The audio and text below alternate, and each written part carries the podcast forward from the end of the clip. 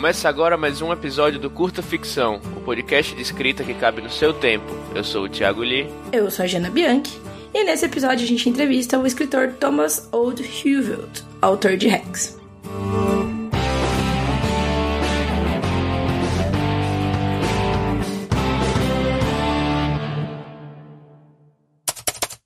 Bom, o Thomas, cujo sobrenome não vou repetir, desculpa, é um autor holandês que vem fazendo muito sucesso com Rex, que é um terror sobre uma bruxa que assombra uma cidade contemporânea dos Estados Unidos. Esse ano, em 2018, ele visitou o Brasil em uma turnê do livro. Nós, do Curta Ficção, fomos convidados pela Dark Side Books, que é a editora que publica o Thomas aqui no Brasil, para entrevistar pessoalmente ele em São Paulo. Então, no dia 6 de junho, lá fui eu pro Hotel Hudson, perto da Avenida Paulista, fazer a minha primeira entrevista profissional. Esse episódio é o registro em áudio desse acontecimento. Como vocês bem devem imaginar, uma vez que o Thomas é holandês, né? A nossa entrevista precisou ser em inglês. Mas se você não consegue acompanhar o áudio em outro idioma, não se decepcione, não se desespere, porque a entrevista também foi registrada em vídeo. Então lá no nosso canal no YouTube, Curta Ficção, a gente publicou esse mesmo episódio, só que com todas as legendas. Inclusive, mesmo que você fale inglês, eu recomendo dar um pulinho lá no vídeo só pra ver o cenário incrível que a Darkseid preparou pro evento. Eu me senti a própria repórter profissional naquelas entrevistas exclusivas de filme, assim, que publicam no Fantástico. Se você está ouvindo o episódio no nosso feed ou no Spotify, você encontra o link pro vídeo na descrição do episódio, que tá lá em bit.ly barra curta ficção 054, sendo que esse curta ficção não tem cedilha e nem acento, é um link. Se você chegou nessa entrevista já aqui pelo YouTube, você pode saber mais sobre o nosso podcast em www.curtaficção.com.br. Antes de colocar a entrevista aqui para tocar, eu quero pedir desculpas pelo meu inglês, que vocês vão ver que não é lá das coisas, né? E eu quero também agradecer a Dark Side Books e a Bruna Miranda, que foi quem gerenciou a visita do Thomas por aqui, por essa oportunidade muito legal de trazer para Curta Ficção um conteúdo tão legal, exclusivo e um nosso primeiro conteúdo gringo aqui. Então, sem mais delongas, fiquem com o áudio da entrevista, que é o nosso último conteúdo especial do mês do terror, agora em outubro. Okay, so hi Thomas. Hello. I'm Gianna. Uh, I'm a writer too, and I am one of the hosts of Curta Ficção. That's a podcast uh, about writing and publishing. Thank you for having me. Uh, so we have two problems. Like being a podcast, we have two problems. The first one is that I don't know what to do with the camera, and the Don't look second at it. one. Don't look at it. Okay, it's okay. Like just say hi. And the It's second, like yeah, it. yeah, okay, try to forget. And the second problem is that most of our listeners don't speak English, so we will need to do this in Portuguese. It's okay. You Oh. answer in Portuguese, right? Uh, bom, I'm kidding, of course not. muito obrigado. Good. It's okay, guys. Thank you. What was the other one? Uh, I just learned another word, but I, I forgot it. Uh, Maravitop? Maratop? Marachou. Marachou. Marachó. Yeah. okay. So as I said, we are a podcast for writers or writers to be. So we would like to talk a little bit about like you write your writing Yeah. uh, process or the process of rewriting Hex to publish in other countries, and I also would like to ask a little bit about the horror genre. It's a tricky expression. Uh, so I have just like two main questions. I have like some bonus ones, but uh, I will talk about these two main topics. Okay. So before uh, going through the questions, I would like to ask you to present yourself, uh, talk a little bit about your career uh, as a writer. So if our listeners don't know you, they will know. Yeah. Um, so yeah, no, I'm uh, Thomas Olde Heuvelt. I'm a writer from the Netherlands.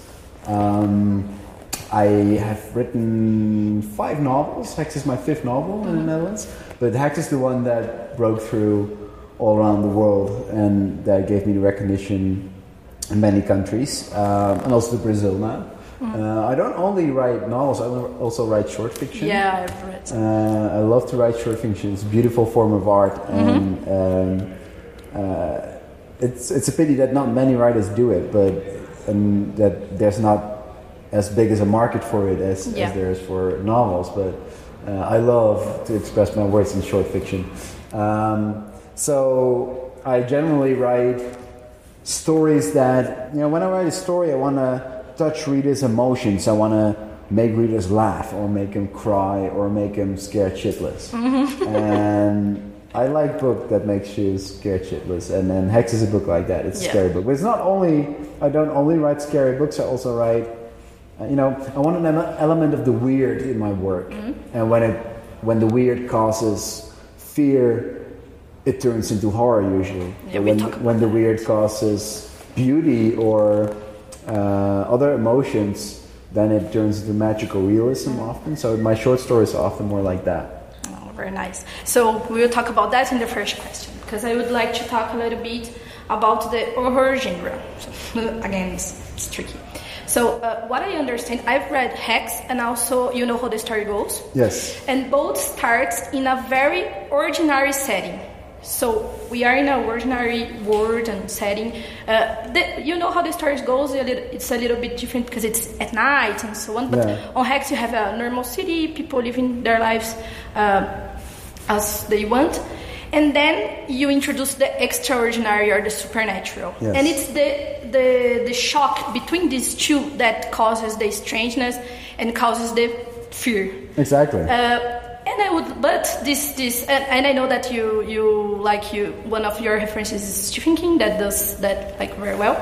But what I think is that if a writer doesn't know what she's doing and try to do that, there is a risk you can uh, have some like a comic outcome or something like that. I mean, the pitch of Hex of a witch whose whereabouts you can uh, tra- uh, track using a, an app. Uh, can sounds a little bit comic until you start to read and say, "Okay, this is not comic like, well, it starts at all." comically. It starts comically, right? Yeah, yeah, And I would like to ask you some tips and advices for our listeners that are writers and that, like, I don't know, might want to write some or uh, story using this uh, tool of uh, you putting together the ordinary against the extraordinary. Yeah. Well, I mean, I like stories that set in our own world that we can relate to because we all know what it looks like and we all know what it feels like, what it smells like. Um, most of the books I read are set in the normal world. Um, and also the ones I write. And but I'd love to introduce this element of estrangement of the weird. And um, I, I don't know if there's a really that much of a balance between, or that much of a danger of it becoming too comical. Because it's not a problem if it's comical. I think. Yeah, no, no, Well, like yeah. Hex, Hex, in a way, it, it starts uh, very humorously, very Mm-hmm. light actually. Um, and a lot of readers comment on it when they when they're like in chapter five or six, and they're like, "Ah, I expected a way scarier book. This is actually Yeah. quite fun." And I'm, I'm always replying, "Yeah, wait until you get to the next yeah, chapter." but that's the problem. That, that because if you buy a horror book, you want Yeah. to have the horror, not the, the comic Yeah. outcome. But it's it's very interesting. I started the book like, oh, this let's let's see where things It- are going. The funny thing is that all over the world, I, I see that it appeals to much more readers than only readers who like horror fiction. Mm-hmm. Many readers who read thrillers or who read literary novels Mm. Get in touch with me and you say, "Well, I never really read a book like that, but this one is really amazing, and I really loved it. Because uh, because it has such a wide audience appeal because it sets in such a well-known environment, and we all know small town environments or city environments, and we all know what it's like if suddenly the reality we all know gets distorted by an influence from outside. Uh, in the real world, it's usually real things that distort us, but in fiction, it may be a supernatural thing, like in Hex, and um, it's a great metaphor for um, for everyday life, I guess. Yeah, and uh, I think you break some tropes like from the origin era, and that's I think that's why people like from other uh, literary backgrounds can like Yeah, exactly. enjoy it, Yeah, I think. mean, this book is very relatable. Just, just imagine you, yourself living in a town like this, which is cursed by a woman who was persecuted of witchcraft in the 17th century, and nowadays she still walks the streets, and Mm. her curse makes you stay in town because if you uh, leave, her curse starts walking yeah. on your minds and, and on your mind, and your thoughts become darker and darker until uh, you actually kill yourself. Mm-hmm. Uh, everyone has to face the perspective of having to live in this small community for the rest of their lives.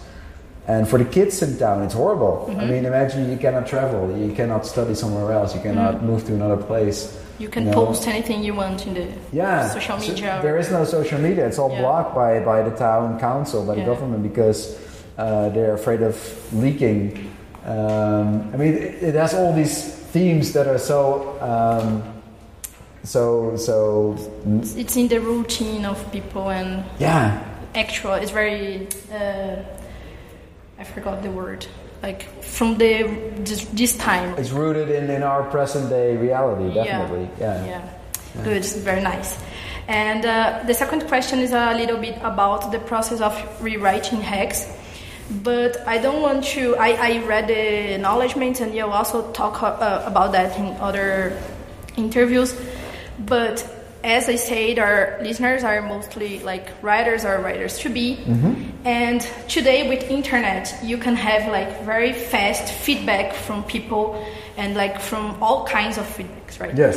And when you uh, rewrote uh, Hex to, to launch in other countries, such as here in Brazil, you uh, said even in the know- acknowledgements that you had the, the um, opportunity of rewriting some things Yeah. besides the setting that was in another country and so on and so on. And I would like to know two things about you. One of them is like how is um, how your routine writing routine is in terms of like how many uh, drafts you write or whose uh, inputs you get before you writing or before sending to your, your agent or publisher. And the second one is uh, again I know that's very personal, but some kind of advice for our listeners about uh, how do you know what to consider what kind of input to consider oh okay this is makes sense or what kind of things people say are just like personal sure, opinions sure, yeah, and, yeah. Uh, and Well, the thing is, um, I changed the ending of Hex. Um, yeah i'm by the way i'm still looking for a dutch friend who can you like can bribe. yeah, right to know the the, the alternate ending if you really want to, I can drop you a message on Facebook or Instagram. But I can tell you. But I won't spoil it on your podcast. So, no, um, I changed the ending because um, never do you get the chance as a writer to present your book after it's been published to a whole new audience. And this time I had that chance. And um, I felt I could, you know, in hindsight, with you know the knowledge I had back then, it's two years after I wrote the book, I could improve the book to its, no, you know, it, its uttermost potential to do what it wanted to be. And um, I could see the strong points in the story, and I could see the weak points by then because it was the writing process was, you know, done for two years. So that's why uh, I figured, you know, that, that ending it broke character with the original character of Katherine, and I felt I could do it um, more subtle and therefore make it more scary. Uh, so I did, and it seemed to work because everyone really liked the new ending. I got a lot of really extreme reactions to the Dutch ending. Either people ex- loved it to death, okay okay or people were like, "Well, I love the book, but you lost me at the ending." okay Um, so it was an extreme ending, uh, believe me. but um, you know, when I write, um, I'm very secluded. I like to write on my own. Um, I don't really talk a lot about books that are not finished yet. I um, don't really show it to people before it's done, except to a very tiny few, and except when I'm stuck. When I'm stuck, yeah I love to reach out to my editor in the Netherlands or uh, sometimes to my agent. Um, somebody who knows the art of writing yeah. too and And I have a very close friend who's a filmmaker in the Netherlands. Oh. Uh, so he also makes up stories for a living. That's And, good. and and I show, you know, I talk with him a lot about it, and I let him read my stuff before it's out, and he gives me some really valuable input. Mm-hmm. And that goes back to your, you know, the second part of your question, like who do you trust enough to know that what they're saying is good? Well, it's a, you know, it, it's a not that difficult in a way. I mean, if you show it to your mom, she'll probably Yes, praise. wonderful. "Oh, yeah, I It's the love you. Book in the It's- world." This, this will win the Nobel Prize, and it probably will not. Yeah. But like very extreme reactions usually yeah, you need to like yeah. What, what, what I do, you know, you find people you trust whose opinion you value mm-hmm. because you know their track records. And I always say, aim high. When I, as a kid, taught myself how to write, I wanted to be as good as my literary heroes. Um, so what I did, I didn't read other starting authors. I read, you know, the best books that were published at the time. Uh, I found the ones which I really liked. And what I sometimes would do is I would sit down with a copy of uh, a book I really loved, and I would literally copy a page, word by Oh, word, write it down myself. I never heard about. Yeah. I, I literally do it word hmm. by word, and by the act of doing that, you felt in your fingers that that author would put words in different orders than you did yourself. Mm-hmm. Oh. And it is different than when you read it, because when you read it, you're going too fast, you read mm-hmm. over it. But when you actually write it down, you feel that they put words in different orders and they have different styles than you have. And then after a page, I would close the book and write on and write a page in that style. The same content? Oh no, okay, your My- story my in the same. story, okay. Oh, uh, my nice. own follow up of that page, basically, Mm. how I would imagine it would go further in that style, trying to imitate it. And of course, you shouldn't do that with only one author because then you start copying one author. Mm. Yeah. But I did it with many authors, all the people that I loved, with Stephen King, with, with Roald Dahl, with, with, with uh, well, uh, many, many writers. And um, that made me discover my own voice. I Mm-hmm. picked up the things that I really liked, I dropped the things I didn't like, and I found my own way in that. Oh, that's very nice. Okay, Yeah. so I talk to our listeners that you have say, a kind of a um, what's the name like a workshop, like your own workshop style Yeah. for yeah. Yeah, yeah, That's very nice. That's very nice. You talking about Stephen King? You were praised. You have a blurb in the book. Yeah, have you met awesome. him like personally already or? No, I sent him a thank you email, Oh, okay. and he sent me an email back. So oh, it was like ah. no, I haven't From met him. yet. I mean, I, it was two years ago when the book came out in the states. He, he tweeted about it, and my UK publisher also publishes Ah. Stephen King in the UK. So through my publisher, I sent him an email, and he got back to us, and he asked when I would be in the states, um, Ah. because he was touring as well for his book, and if our tours would meet somewhere. But unfortunately, they didn't. Oh, okay. So, but if uh, you have this opportunity. Yeah, I mean, probably in the future, maybe. Okay. Uh, fingers crossed. But, That's uh, very nice. Yeah. But it's nice to see that like he's uh, reading what it's coming because y- you can think, okay, he's the the, king of Yeah. uh, this genre, but he still like reads I mean, new it's, things. it's an amazing um, thing he's doing for starting writers Mm. like myself, like I was, that he would um, give him such an audience by promoting. Because so many readers have discovered this book because, Because of of his him. tweet.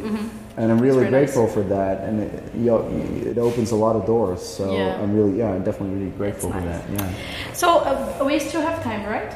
Let's talk about short stories, short fiction, because Yes. as I said I uh, yeah. off, I have a magazine Yeah. uh, now that's uh, for short stories uh, between like four and seventeen thousand words. Okay. And I also like love the the genre. I also accept. Submissions for flash fictions like until 1000 words and i think that for me like i love to write short fiction too and for me it's kind of a paradox because at the same time it's a way of starting because you can try different genre you can try different uh, different voices you can try like i don't know uh, different styles Yeah. but at the same time it's a totally different art you know Yes. like you you can start a short fiction the same way you start a novel. You can like finish or uh, and i would like to, to know a little bit about uh, what you think what you like in short fiction and, and this Well, in short fiction, the thing is, it's a great tool to learn to improve your writing because every word counts.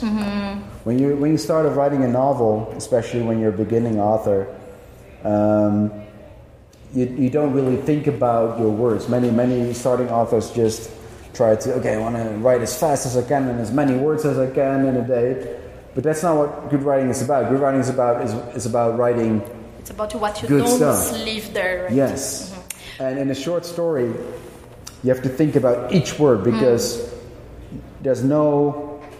Um, uh, every word has to mean something. Space Yeah. or- ev- there's no space to to to um, to to flesh it out. It, it has to be to the to point. info dump and Yeah. And and and um, what I like about it is that, that that it makes you really think of what you're writing and what you're saying and what what words you can use to say the most in as little words as possible.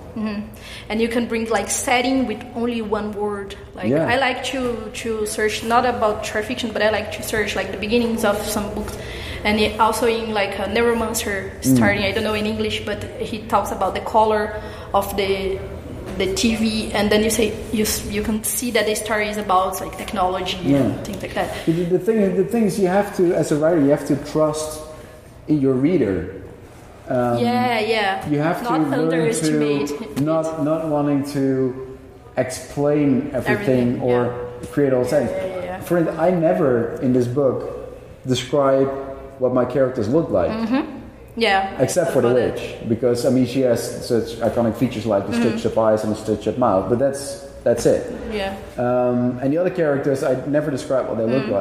like, but you still know. yeah Because yeah. your imagination You creates persons. right Yeah, and then and you're. I mean, that's the beauty of fiction. That when we open a book and it's a good book, we immediately know what it looks like, what it Mm-hmm. smells like, what it feels like, what these persons look like. Uh, not because the writer is telling us, because our imagination fills in the Those gaps. part- Yeah, yeah, right. And um, I I forgot what I was asking about, but let's talk. Ah, the other question is about I don't know. You already said that you don't like to talk about what you are doing, but so I I will not ask directly. Oh, what are you writing? Oh, it's gonna be scary book. I can promise you that. Okay, but I would like to know if the challenges are different, and also not only in a technical way, like okay, this is it's a different genre, so I need to I don't know use different. You say that's a scary book, so it's it looks like uh, hex, but also um, talking about you say that this book like. Uh, brings you like to other countries and things like that so how are you like feeling now in terms of like expectations and uh, pressure and things like that Oh, oh, definitely. I, I mean, I had to really learn to let that go. I mean, Hex did everything I ever wanted. It created an audience all over the world. It, I mean, it got amazing reviews in big newspapers like The Guardian, uh, Stephen King's tweet, George R. R. Martin's blog about it. I mean, it was just awesome. But it also raised the expectations for the next one. And I have a very high expectation of myself. yeah Um, I lay the bar very high because I want to improve myself with each novel. And I could probably have written a book by now, a bit like Hex maybe, um, set in the same kind of world, same kind of characters. And I finished that like two years ago. But I didn't want to do that. I, to, I didn't want to repeat myself. I wanted to create something completely new and surprise readers with it in a fresh, original way. Um, and this pressure of you know, okay, what will Stephen King say about this one, or what will The Guardian write about this one? It's stupid because it's the last thing you have to think about, but it's still in your mind, and you have to learn to let that go. And I spoke to a lot of writer friends about it. There's a few successful authors in the Netherlands who had gained a huge success in other genres that I spoke about it. But also, for instance, uh, to George R. R. Martin um, was in Santa Fe, where he lives, uh, during my tour to the United States. And we talked about being stuck because of the pressure. And he, of course, knows what it's like because, I mean, he's still writing the next Yeah. uh, book in It's the Song of Fire and. Ice, of course. Um, and he has millions of people all over, all over the world pressurizing him, finish it, finish it, finish it, and he hates that. Mm-hmm. and not only finishing but it. like finishing in the most epic way Yeah, it needs exactly. to be I mean, perfect yeah, the bar is so high. Um, so, but talking to these kind of people who know what it's like to have a success and to deal with that, that's very valuable. That that okay would you really, go like uh, more Yeah, definitely. relaxed okay And then yeah, you just have to go back to the core of telling a really good, scary story. That's what I love doing. So Yeah, yeah, that's important.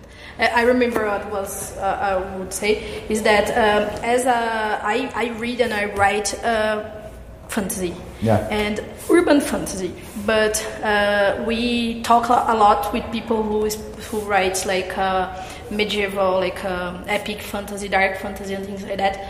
And what I see is that sometimes the writer is too like in love with their universe. So they want to tell you everything about the universe. So like, oh, 300 years ago had a war and like everybody died. And that like sometimes it's like there's people who as a readers like to to read that. As an example, like uh, um, George Martin, Martin uh, readers, but you can see that George Martin doesn't put all these things in the books. No. He has like other uh, like books he wrote like later with the, all the stories of the universe. So what do you say about short uh, stories? Uh, I think it's very important to to consider in larger stories too. Like, Yeah, of course, you won't like weight each word. That, that's what I like about stories that set in our real world because you don't have to Yeah. create this whole back. Just say this is a street. I will tell you how the street, how exactly. I mean, we know history, we know uh, our culture, so Yeah. You don't But have sometimes you have like people doing that, like Sure. you know, like the the, the, the people say that it's, it's called like uh, as you know, Bob. So Yeah. as you know, Bob, this street. oh yeah, yeah, yeah. This is how a street works here. That's bad writing. Yeah, that's bad, right? Yeah, yeah, yeah. Uh, the info dump and as you know, Bob, not good things. And okay, Interior so, monologue, another one. yeah, monologue. Yeah, uh, yeah. Or, or the the um, traveling to the scene. Yeah. you know, oh, like- come, come here. Yeah. No, no, it's when it's when um, a character um, um, in, in, in his mind. Uh, He's talking a lot, a lot and like. well, is is is, is uh, monologuing basically about what's going to happen in the next scene, Uh-huh. and then there is a scene, and exactly that thing what monologue You happens. just say and you're like, okay, so uh, rip these pages out, and it would be perfectly fine. So, yeah. yeah. So I would ask you, like, uh, we have some couple couple of minutes to to I don't know. Let's talk about some advice about these things, like things you learn how to avoid and learn, or ch- things that you learn that are very important. As an example, I understood like after a lot of things, um, uh, things that I wrote and never published, like Yeah. thanks God. Uh, that you need to have a conflict. Sometimes you have an idea, but an, an idea isn't a story. You need to have like an idea of like, I don't know setting your character, but you need to have a story. You need to, to have an start point and a finish point. Yeah. So what you learn, like Well, um, the thing is, um, I, I can tell how it worked in Hex, for instance. Um, I had a very basic idea for a story about a town that was haunted by a witch, and I had the, you know, the, the the, the details were in place. Like, okay, she stitched up eyes. She was from the 17th century, all that stuff.